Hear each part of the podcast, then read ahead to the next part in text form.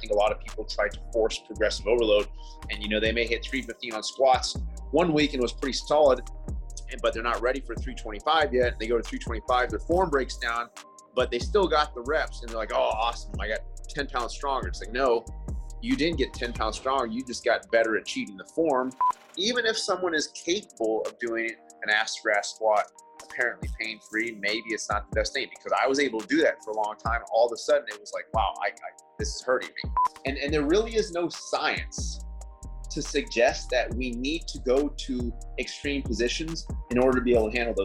I'm not against like the body being able to go in these extreme positions, but save them for when you need them rather than using them so frequently that it now breaks the body down. And then when you need it you don't have it. People want to feel great. They want maximal health but they often don't want to put in what it takes to get there. They don't want to sacrifice you know those little extra things on the side that they want to hold on to. I'd rather work with a seven year old individual who is willing to work their butt off and who's mentally engaged and focused than a, an all-star young athlete who's just kind of spaced out and does whatever and really not that mentally focused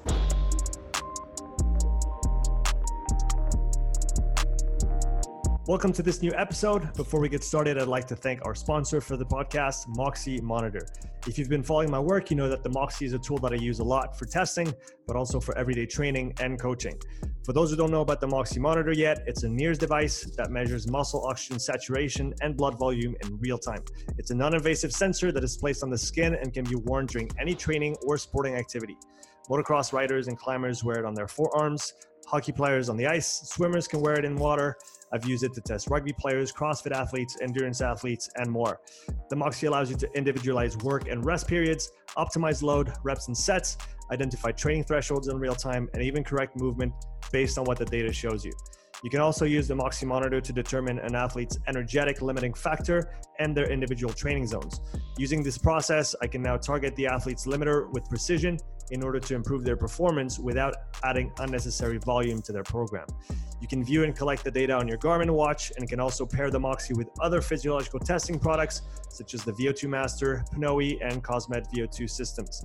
The Moxy is a product I've been using for many months with great success, and I highly recommend it to any coach who's interested in digging a little bit deeper on the physiological side of health, fitness, or performance. You can use the coupon UPSIDE at checkout for a 5% discount on moxymonitor.com slash shop. That's upside U P S I D E for a 5% discount. With that said, let's get into the show. All right, Joel, we're live on the podcast. How you doing, man? Good. How are you? Uh, I'm doing well, thanks. It's uh, it's good to get to chat with you on the on the show. First question I had for you today is uh, I wanted to talk about you know you coming up uh, in the industry and, and at the beginning of your career. Uh, could you talk about maybe some of the influences that you've had uh, early on? In terms of people who've had an influence on me in my career. Yes.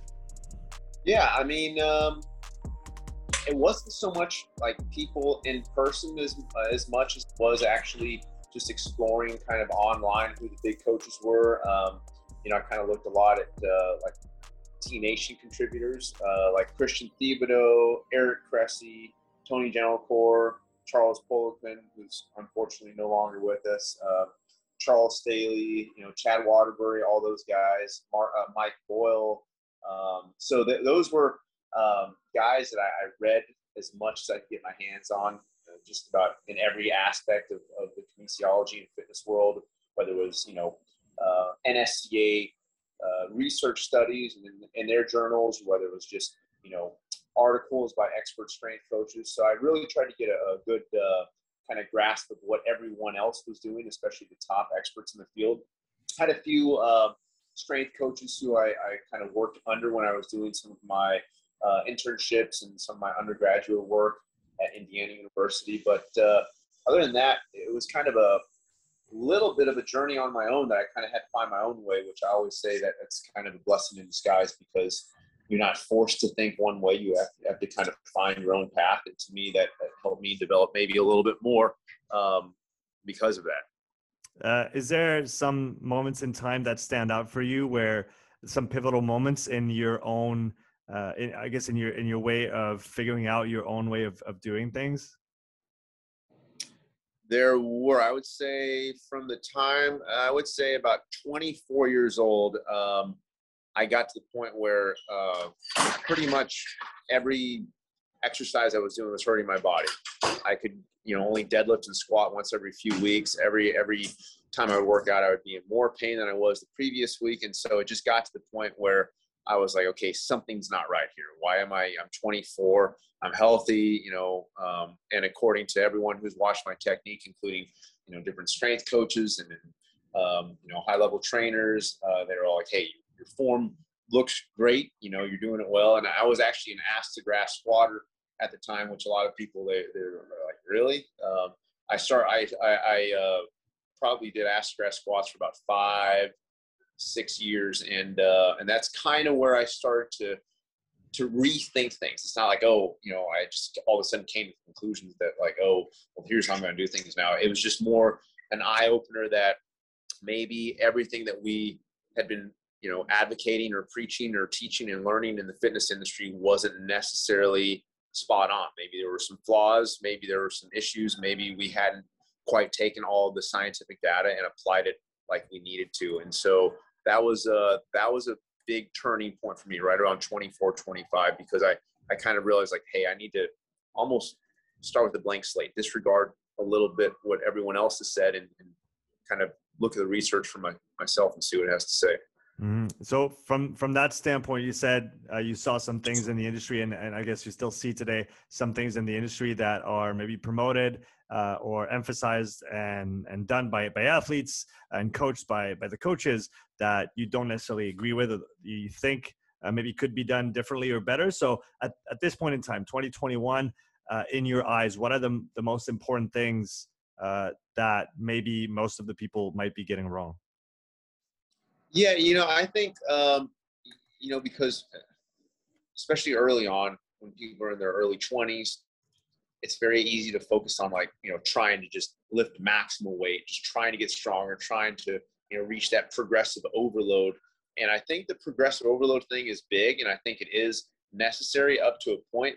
But at the same time, I think a lot of folks feel overly compelled to have to reach these you know, new numbers, new numbers, new numbers, new numbers, instead of like, whoa, whoa, whoa, on, let me make sure my form feels perfect. Let me make sure my body's not breaking down. Let me sure everything's biomechanically uh, sound, and then kind of let the, the numbers naturally progress from there. You know, rather than having to force the issue. I think a lot of people try to force progressive overload, and you know, they may hit 315 on squats one week and was pretty solid, but they're not ready for 325 yet. They go to 325, their form breaks down, but they still got the reps and they're like, oh, awesome. I got 10 pounds stronger. It's like, no, you didn't get 10 pounds stronger. You just got better at cheating the form. Your joints are going to feel it. And actually, you're probably going to hit more of a plateau sooner than later because you're no, no longer actually stimulating strength gains and muscle gains. You're just kind of demonstrating what your pre-existing strength levels are. So I think that's a big thing is just, you know, understand why you're doing it, not just focusing on the progressive overload component, but technique as well. Yeah, I think that's a, a great point. The it comes down to patience, right? It's it's really that simple. And uh, like you said, you can force things and you can go fast, but at the same time, you'll you you'll probably get a better adaptation if you wait on the on the long term and and actually, you know, we talk about milking the cow, milking those gains slowly but surely down the line instead of right away reaching up to maybe what you could potentially maximally do on that day and then maybe you know robbing yourself from three weeks of progression you could have had on that. Exactly exactly. It's i always tell my athletes it's not so much about how much weight you can do is how much weight should you do. And usually i would say it's maybe 10 to 20 percent less um, in terms of what their actual max that they can do. It's you know a lot of people uh, some of my athletes they'll, they'll watch me work out periodically and they'll see me do a set like man you look like you can go heavier than that. I'm like i probably could but it won't feel good you know, and it, uh, and it, it would it maybe start to break down a little bit technically. Um, so I just try to go to the heaviest I can go while still feeling like it's perfect, still feeling like my form doesn't break down, and still feeling like it's a fairly therapeutic stimulus. Um, and I try and, you know, for the most part, get my athletes to do the same thing. Every once in a while, we'll push it just a little bit if we're really trying to, you know, kind of take their to their strength to a next level and just really challenge them. Or if they're feeling a little bit egotistical and they're like, hey, I just want to see we can go a little bit heavier. But their form still has to be good. You know, they still have to demonstrate to me that you know they can keep good body mechanics. Yeah, you you talk about form a lot and the importance of of said form. Um, if we talk foundational movement patterns for you how do you break down those patterns uh, in the in the gym for for the human body what are the main uh, categories i guess that that you utilize to kind of structure your training around yeah um, i have what i refer to as the big seven um, which a lot of people i think will will use most of these or use them to an extent um, so i usually have three lower body which would be squat hinge and lunge okay and then i have four upper body which would be horizontal push and pull, that would be like your uh, chest presses and rows, okay? And then your vertical push and pulls, which would be like your overhead presses and pull ups slash pull downs. And then um, those are the big seven categories that I like to focus on. Um, I do include elements from other subcategories, such as you know, core stabilization, um, some rotation work, as well as some anti rotation. I, I, do both. Some abduction, adduction, uh, lateral, um, you know, I do actually a lot of foot and ankle work as well. I'm a big believer in foot and ankle strength and in stability in the foot and ankle complex because honestly, if, if the feet and ankles aren't doing their job, it's almost impossible to do any any lower body exercise uh, correctly for that matter. So, um, but yeah, so we'll do the big seven. But within the big seven, you know, you can also program it so that you're working on some of those other uh, subtle uh, subcategories. For example, if you do a single leg squat, you're also working on foot and ankle stability. So it kind of allows us to kill two birds with one stone. Or if you're doing, say, like a, a half body off single arm chest press, you're also working on core strength and anti rotation while you're working a, uh, a, chest press or horizontal pushing pattern. So um, I just try to include elements from as many categories as I can while still focusing on the big seven. Right, right. So if we take a if we take a very basic strength session that you might put someone through, someone who's maybe not advanced yet, so they you know they they need to really work on the basics. Uh, what would a session look like? What would a week of training look like? How do you split out those seven and uh, seven plus categories uh, across a session, across a training week? Do you like upper body, lower body splits? How how do you work with that? Yeah, uh, for the most part, a majority of the workouts I put people through, whether it's beginners, uh, advanced, whatever. It, they're pretty much full body. Um, I'm a believer in full body workouts. I, I, don't have anything necessarily against splits, and I will periodically use them, but I like to try to practice the foundational movement patterns as frequently as possible because, like anything, um, you know, movement patterns, it's, it's a skill, and the more frequently we practice them, the better we get at them, and you know, the better we get, the more neuromuscularly efficient we are, and then we can overload the movement better and basically have better biomechanics so it becomes safer. Um, and we're just always grooving those neural pathways. So usually each workout, um, I'm going to choose, you know, those big seven, but I'll, if, if it's a beginner, for example, like for the squat pattern for that day, we may do a goblet squat. Okay. For the um, horizontal pulling pattern, we may say, hey, we're just going to do a simple seated cable row. Um, for the hinge, we may just do a s- standard uh, dumbbell RDL. So, um, and then we'll usually do, you know, a few sets of each uh, movement pattern, and um, you know, and then if, it, if it's somebody that's a little bit more advanced, then we'll we'll take more advanced exercises. But we're still going to use those big seven. The big seven. That's kind of where the bread and butter is for me, and that's where you're going to uh, get a majority of your you know benefits. All right, that that makes total sense. Uh, I've heard you talk about uh, range of motion, especially in the squat, um, and I've had that question pop up on on my Instagram regarding our interview today. So, can you talk a little bit about your your point of view on uh, range of motion when it comes to the squatting pattern, and then how you uh, usually use it. In what cases it might be uh, a good idea to to execute a full depth squat. You said you you know you did ass to grass squats for a long time, and uh, maybe don't do as many uh, anymore. Uh, but what's your, what's your view on it now, and how do you organize that in training as well? Yeah, no, definitely. So um, the, uh, the the squat topic that's always a, always a hot uh, topic of conversation for sure. Um, so, like I said, I I come from a, a originally an ass to grass background, um, and all the strength coaches that I worked with, the, the bodybuilders who I used to like, you know, kind of train with a little bit. They were obviously a lot stronger and bigger than I was, but they were always advocating for me, hey, you got to go deeper, got to go deeper. So I, I did ass to grass for a long time. Um, so started to see issues in my own body, started to see some trends in some of my clients as well. So that's when I started looking at the research and started seeing, hey, maybe we don't need to push the mobility boundaries quite as much. Even if someone is capable of doing an ass grass squat apparently pain free, maybe it's not the best thing because I was able to do that for a long time. All of a sudden, it was like, wow, I, I this is hurting me. It's not like, oh, I started off doing ass to grass squats and it hurt from day one. No, I was able to do it for years, no issues. Um, so that's where you know I, did my PhD in kinesiology. That was one of the reasons at 24, 25, I was like, hmm, I need to go back to the drawing board and see what's going on here. So did my PhD in kinesiology. I wanted to see the, you know what the research looked like for myself, conduct my own studies, um, and just really deep dive into to the science of, uh, of training more. And uh, when we look at things like biomechanics, when we look at things like uh, anatomical levers, we look at muscle physiology, like length tension relationship of muscle fibers and sarcomere length.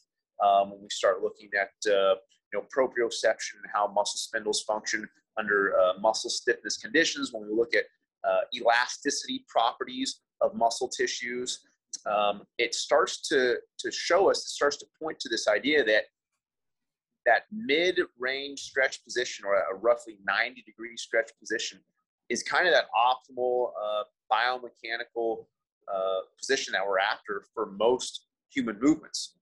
And that training those not only provides the most therapeutic stimulus where uh, we're activating the most motor units and muscle fibers, we're putting the least amount of stress on our joints and connective tissue, but it's also grooving our central nervous system and reinforcing proper body mechanics so that when we go to the field, our body is more likely to move in a, in a proper way rather than, you know, maybe, uh, for example, I see this very frequently. Athletes who come to me who do a lot of hamstring stretching, who are very flexible in their hamstrings, are always the ones who have frequent hamstring pulls. Okay. And then when we teach them how to do proper RDLs, we have them stop stretching so much and not worry about pushing their hamstring boundaries, they stop pulling their hamstrings. And a lot of that is because they end up overstriding instead of, you know, driving their knee up to 90 degrees. What ends up happening is, you know, they may get to 93 degrees, 94 degrees. It happens so quickly when you're sprinting, obviously, but they're breaching that natural barrier because they're so used to doing that during their training rather than grooving those proper 90 degree pathways. So, um, that's kind of some of the rationale for that. Right, and so that that makes sense from uh, the ninety degree position, like you mentioned. Now, how do you what um, what approach do you take to strengthen the end ranges that maybe you know if you talk about contact sport athletes football players rugby players and others uh, they might end up in, in those uh, in those positions in those situations uh, even if they don't want to uh, and and in that cases they still have to be strong there and be able to you know apply apply some force and maybe get themselves out of it or there or at least have the tissue resilience to not get injured. So if you don't go past that 90 uh, degree position in, in those different movements uh, how do we make sure that if we do go there we don't we don't get injured? Yeah that's always an interesting question. So um, first off that topic is it's, it's brought up a lot and the assumption here's the problem with the the idea that hey if we don't train deeper positions then our bodies won't be prepared for those okay? Um, the assumption is that with that statement is that essentially before the uh, if it wasn't for strength and conditioning if it wasn't for the strength and conditioning worlds if it wasn't for people doing ass to grass squats with weights then our bodies would be incapable of handling deeper positions. But we all know humans were well capable of handling deep positions and extreme positions well before the fitness era ever happened. In fact, you can make the argument that since the fitness era happened, people have become worse at those extreme positions, and it's probably one of the reasons why we see so many injuries. Okay, and and you know the fitness industry has been pushing mobility, flexibility, range of motion for years, and I don't think people's uh, mobility or flexibility or, or ability to handle a greater range of motion has really improved. If anything, it's worse. So again, before the fitness era ever happened, people were able to get into extreme positions. We're not taking that away from them. We're actually simply giving them a therapeutic stimulus to keep their muscles strong, to keep their body strong and resilient, so that that innate ability of handling those periodic deeper positions, they're still able to handle it and their muscles are functioning properly, their joints feel great, nothing is spastic. They don't have a lot of spastic muscle actions because everything's loose and, and you know they don't have any neuromuscular hiccups. What I like to call is when you kind of have uh, muscle dysfunction. So that, that we're not taking that ability away. All humans are born with the ability to get into extreme positions. when they need it. As we uh, perform dysfunctional patterns over time, we start losing mobility. In fact, the number one thing that decreases mobility is inflammation. And one of the uh, uh, big triggers of inflammation is consistently and repetitively performing movements under loaded conditions with extreme range of motion. And so that's why it, this is what, this is what happened to me when I and I've seen this so often when uh, I was doing ass to grass squats. The more I did them, the more I had to warm up, the more I had to kind of prep my body before the workouts to get into the ass to grass squat because it felt tighter and tighter and this is why people have to foam roll for 20 minutes stretch. They got to do this corrective exercise, this drill. Oh, finally they can go into their deep squat. It's like, hold on, man. If you got to take 30 minutes to get yourself braced to, and prepared to go into these deep squats, maybe you're not doing something right. You know, so um, now that I don't do ass to grass squats, my tissue and my joints and my muscles are healthy. They feel good, and I can get into extreme positions way more easily now than I ever could. I can get into an ass to grass squat now no issues, and I feel fine. So um, that's the uh, that, it's kind of the, the long and short of it. But uh, and and there really is no science to suggest that we need to go to extreme positions in order to be able to handle those. That's kind of a man-made mantra, like oh, use it or lose it. Like there's actually no scientific uh, evidence to support that notion. Like there, whether it's physiology, whether it's biomechanics, neuromuscular physiology. We're just trying to rely kind of on like, oh, let's use common sense because, um, and you know, if we don't do this repetitively, then we'll never be able to do it. So there's really no scientific basis for that other than trying to rely on like, you know, man-made kind of common sense, so to speak. But unfortunately, the science doesn't really back it up. If anything, it suggests the opposite. So, so you'd maintain that uh, let's take the example of a of a prop in in, in rugby. So for those who are not familiar, uh, you would kind of crouch down, get into almost like a bear crawl position, knees right off the floor, and someone is facing you in the same position. We'll keep it very simple. We won't add the other seven or fourteen people in. Uh, and now let's say the person that's facing you is a lot stronger than you are, and so you end up essentially pushed into a deep squat down to your heels with the the guy on the other side again being heavy and and strong. Um, so how how do we make sure that we're able to not again uh, get injured at th- those positions? Do you think that the 90 degree work is going to be sufficient to prepare us for those very end ranges is there going to be a transfer there? Yeah i would say 100% i would in fact i would i would argue that you will have better strength because here's the thing too. I've, I've had a few clients who've done some powerlifting meets, nothing big, okay, but they actually. So I was I was always like, okay, how do we train them for this powerlifting meet? And I have the same issue that I have to deal with when I train NFL combine athletes, okay, because they have to touch the bar to their chest, okay, and I'm not a believer in doing that either, okay. They get better strength gains they get better muscle gains. Their strength levels go up so much more. Okay. From shooting 90 degree that when they actually do have to go train the deeper positions frequently, I would, add, you know, not only will they be able to handle the deeper position better because their tissues are healthy, but actually they're going to have better strength than had they been training deeper.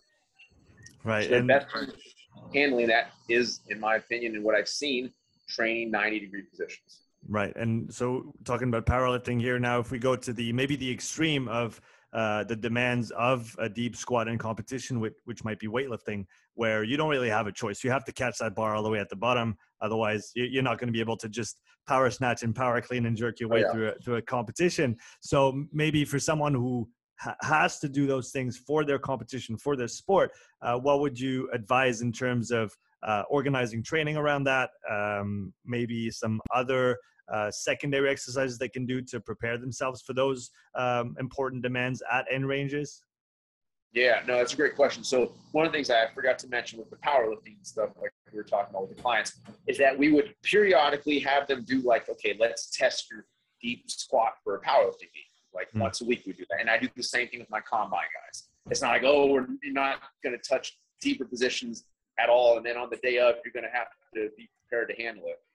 Uh, we, we, we do a majority of our training okay, of our programming with those 90 degree positions. And then we will periodically test it and make sure their bodies are ready to handle those, you know, more extreme positions. So it doesn't take, you know, a few sets with a few reps, like, okay, we're good. They, they're able to kind of get their nervous system used to that. They're mentally, they're, they're freed up with that. They don't have any issues with that. So, and the same thing with Olympic weightlifting. You, now, I would actually argue the sport of Olympic weightlifting is probably one of the most extreme exceptions to the rule where that's not something where they just need to very infrequently train the deep position. They need to be training the deeper position pretty frequently. But I would also argue that Olympic weightlifters would get a lot of benefit out of including consistent use of 90 degree squats. And then they'd also have to mix in their deeper positions just because, hey, they got to catch it as deep as possible. They catch it, the deeper they go, basically, the more weight they're going to be able to handle. Um, so yes, for Olympic weightlifters, for sure, that is probably the big, biggest exception to the rule of athletes that need to be incorporating deep uh, uh, ass grass squats. But you are seeing a trend with a few Olympic weightlifters training uh, shallower squats when they're training, but not not exclusively. They they mix it in. Um, so, but yeah, the, the Olympic weightlifting one that's always a tricky one. But I always you know say, hey, unless you're training for the sport of Olympic weightlifting, the need to frequently use uh, you know deep squats, loaded squats, I might add, deep loaded squats, probably uh, not too necessary. In fact, we look at the sport of powerlifting I think one of the reasons why you see things like uh, box squats, okay, or you see, uh, you know, uh, floor press, or you see pin press, uh, board press, Spoto press, all these different kind of partial, you know, 90 degree positions or, or even shallower is because a lot of these powerlifters realize, hey, if they're training these deep positions too frequently, their bodies start to break down. Now they do help, they do use it obviously for kind of overcoming plateaus in certain portions of their lifts. I think instinctively a lot of them know, hey, they can't be using these extreme ranges of motion all that frequently, or else they get too beat up and then they can't compete in competition. So they may need to save those for a competition. So again, I'm not against like the body being able to go into these extreme positions, but save them for when you need them rather than using them so frequently that it now breaks the body down and then when you need it, you don't have it. Yeah, that makes that makes a lot of sense. Um, so you you use a lot of uh, different variations on the exercises, especially with your uh, with your uh, more advanced athletes. So uh, since you have a lot of experience working with you know pro athletes at a very advanced level, for you, what are the do's and don'ts of training with such a population that maybe most trainers don't have uh, access to or don't have the I was going to say the luxury. That's not the the term, uh, but you you have the chance to work with those people, uh, and it's obviously a, a, slightly different demographic than uh, Gen Pop. So, what what are your kind of guidelines for working with with, with pro athletes on a day to day basis? Yeah, so it, it's actually very similar to what it is with general populations. Okay, my my guidelines are what you see in their workouts may be different simply because they've demonstrated to me that they have mastered the basics and they mastered the foundations maybe a little bit quicker and a little bit easier than some of my general populations who it may take one, two years to master some of the foundational elements. For some of my pro athletes, they may master that six to eight weeks, and then hey, we're ready to move on to some more advanced exercises. Uh, but 80% at least of the movements that we do are pretty foundational, pretty basic, you know, barbell, dumbbell, uh, cable, bodyweight exercises. And then, you know, the other 20%, we get pretty unique. We do some crazy exercises. And, you know, those end up being a lot of the ones that I post because they're a little bit more interesting. If I just posted, hey, here's another barbell squat, hey, here's another barbell bench, another barbell squat, another barbell bench, like nobody's going to find that interesting. Nobody's going to read. And if nobody's reading, nobody's learning. So I always trying to reiterate, hey, I'm posting these these unique exercises because first off, people are going to read a little bit more. It's going to get the word out there more, but it's going to show people what's possible when you master the foundational movements. And here, here's kind of the door it opens. It's like, wow, your body's able to handle whatever stimulus, whether it's a single leg hanging band squat, whether it's like a you know unique um, you know bottoms up chest press, half your body off. Um, so, but they have to master the foundations first.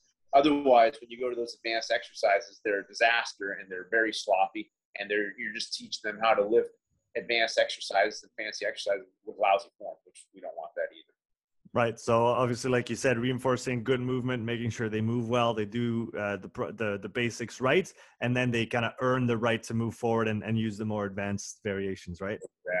Exactly. How do you determine when someone is uh, ready to move on to some more complex exercises where maybe they'll obviously still get a, a stimulus from the exercise because there's a lot of things uh, that are going on, uh, but maybe if they're still in the early stages of their development as, as a person, as, a, as an athlete, maybe early on, uh, maybe those complex exercises won't yield uh, as much stimulus as, as maybe like what you what you said before some of the those basic uh, movements some some basic movement patterns uh, will do so when do you determine that it's time to switch and, move on to some more uh, more maybe some more varied and, and exciting stuff yeah yeah, I mean, I think there's some subjective kind of qualitative elements in there where you just see them hit a move and it's like, wow, that looked perfect. They give you the feedback saying like, wow, yeah, that feels really locked in, feels really strong. Um, it just looks very efficient. But then there are some quantitative things too.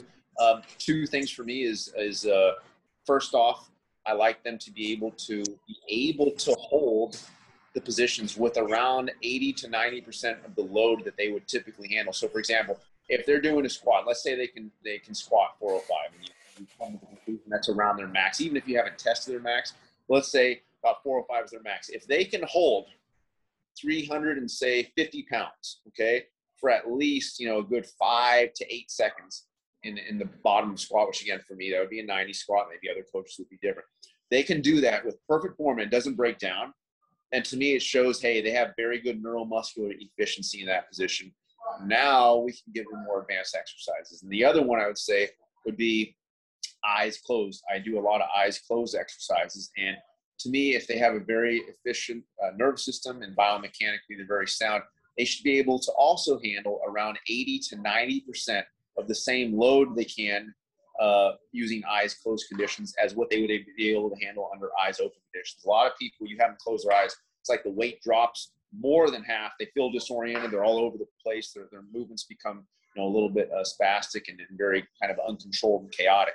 Um, but with the athlete, if they if they are locked in, they learn how to match their body mechanics. It won't be too big of a difference when they close their eyes. So you, you talked right now about uh, some longer pauses at the bottom of certain movements, uh, eyes closed. So you're known to use a lot of different constraints and parameters on those more advanced exercises. If we talk offset, balancing, uh, hanging bands, how do you hierarchize those different constraints? For you, what are the easier ones and what are the more advanced ones? And how do you progress uh, along the way for your different athletes? Yeah, I think the uh, the hanging band one is is one that I always like to introduce a little bit sooner than later once they've mastered their form, obviously, um, because what I found with the hanging band one is that when the athletes are locked in and you have them do the hanging band, it actually doesn't feel too much more demanding. Okay, it's it, at first like their first few sets is like, whoa, this is crazy, and then as they learn to like, okay, I just got to stay tight. I got to use the cues you've already given me. You know, break your core, keep everything locked in, full body tension. And then, like after maybe two or three sets, they're like, "Wow, that actually like I'm able to handle similar weights to what I was using because they have such good body control. The bands aren't swinging and oscillating all over the place. If it's someone who who doesn't know how to control their body and they're not stable, those bands and those weights are going to be swinging all over the place. And it's going to feel like the hardest exercise they've ever done, and it's it's going to be like, wow, this is impossible. So the better they learn to control their body, the more those unstable variations become an issue because they're able to stabilize the instability, if that makes sense. And, be, and it becomes almost like, wow, this feels not too much uh, dissimilar to a normal squat. This feels not too much dissimilar to a normal bench press. It's just they have to go maybe a little slower and focus more and stay a little tighter. Um, and if they do get off, it, it basically exposes that immediately. Right. So you have those, those bands early on, and then uh, when is it the right time to go to, to offset work? When is it the right time to go to single leg balancing? All the all those other uh, variations that you might bring in. Yeah, the uh, single leg balancing, I would definitely. Um, I start people on single leg balance, just a basic single leg stand, if possible, for them uh, from day one. But we will keep it fairly basic. Um, and eventually sometimes in a few weeks if it's a, an advanced athlete or it can be years if it's general population but like single leg rdls uh, single leg squats or i will progress sometimes um, we will uh, progress first to a kickstand squat or split stance positions that they have kind of that semi single leg position where you get a little bit of support from the back leg. So it's not true single leg; it's kind of in between. Um, the offset stuff, um, big fan of offset, and um, that can be very tough. It's it's it's surprising if anyone hasn't tried that. You know, you you try a barbell squat and you put a 45 pound plate on one side of the bar and nothing on the other side, and do a squat, and I have seen that light up my strongest athletes too. And and that was too much. We literally had to like, okay, 45 on one side is too much. Let's try a 35. It's it's insane how intense offset training is. Now, with that said, that's definitely one of the more advanced things, and I wait later on that because that can also become pretty bad. And you can what'll happen with offset is they'll if they're not ready for it, they may be able to do the exercise, but it looks really sloppy and it looks really out of alignment, which you don't want. Basically, with offset training, what they have to be able to do, and for the, for them to be able to basically do the offset workout with me not regressing them back to the traditional versions, they have to be able to show me that with the offset exercises, their form and their symmetry looks exactly the same as if it was symmetrically loaded. If we can see in their form or their torso, it's like, oh yeah, you can see like this side's tilting. Then we either need to lighten up the degree of offset, and if they still can't handle it, then we're we basically say, hey, guess what? We weren't ready for that, and that can happen sometimes. You know, you push an athlete, you want to see where they're at. Okay, you know what? We need another two weeks of mastering the basics, and maybe doing some more single arm variations first, and then we can go back to the offset. Yeah, that makes sense.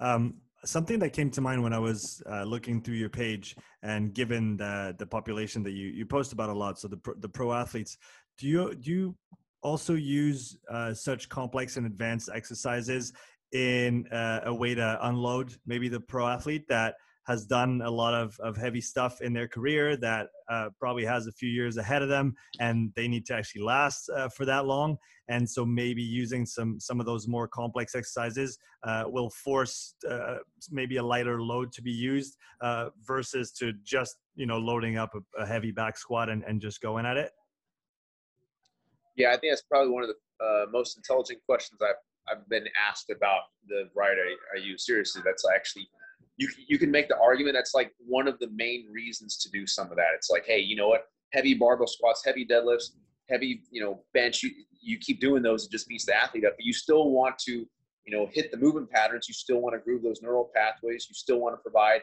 an intense training stimulus for them.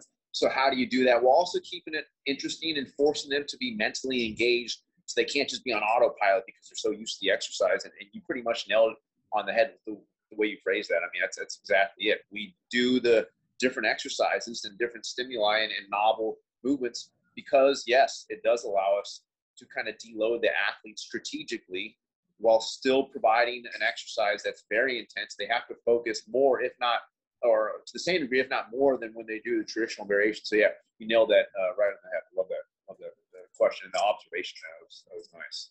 All right. Um, so you, you work with all those pro athletes, but then you also work with some Gen Pop clients still. Um, since you you know you have the opportunity to work with with the higher the the best of the best, uh, what draws you to still work with uh, with um, you know everyday everyday everyday people that that might come to you for for training?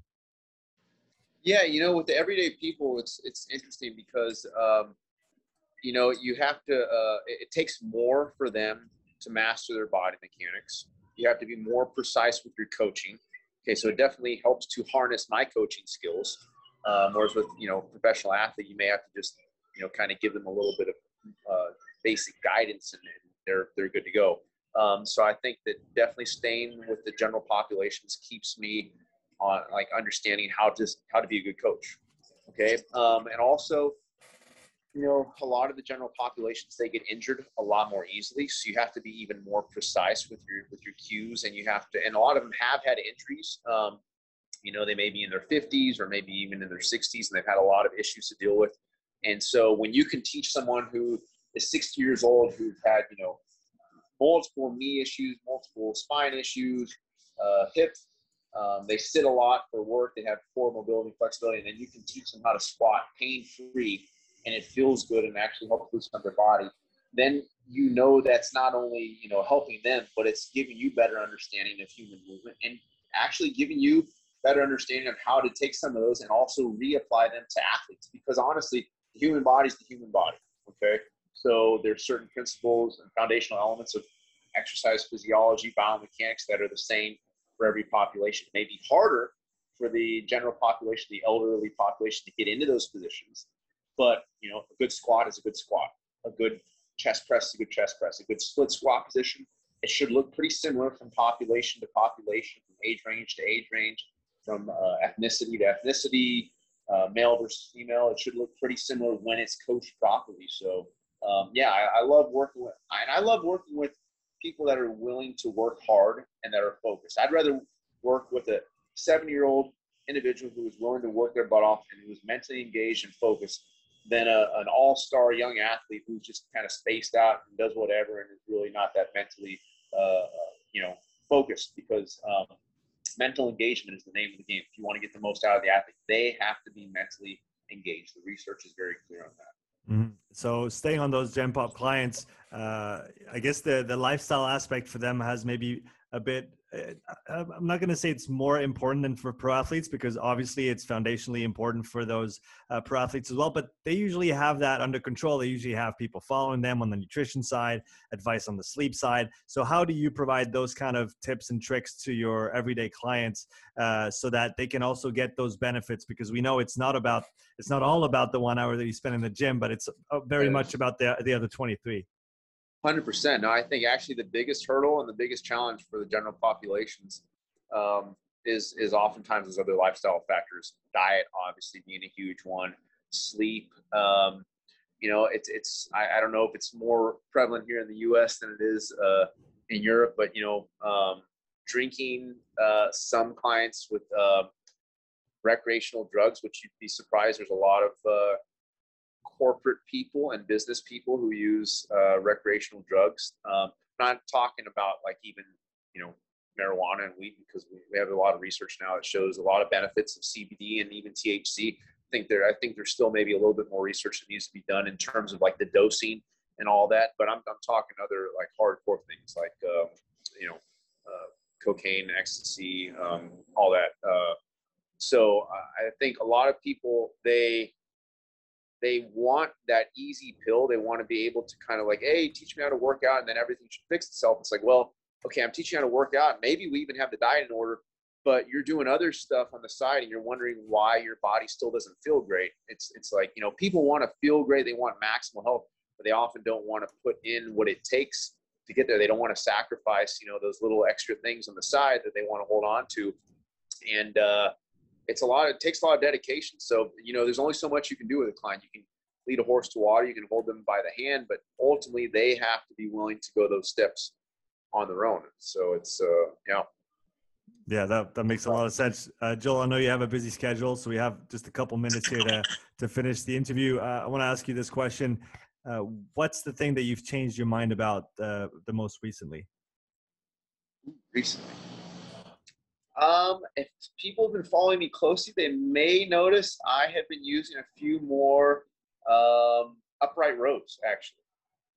Uh, that was and high pulls. So um, especially for athletes, because you know the Olympic lifts sometimes can beat them up. I love the Olympic lifts, but technically very demanding. Um, so I think the high pulls definitely have good carryover. You still get that very good power output. You don't have to worry as much about the technique, and so I think it's great for athletes. But then it got me thinking, you know, I kind of got off the upright row thing more than a decade ago because a lot of trainers and experts were saying, hey, this can be bad for the shoulders.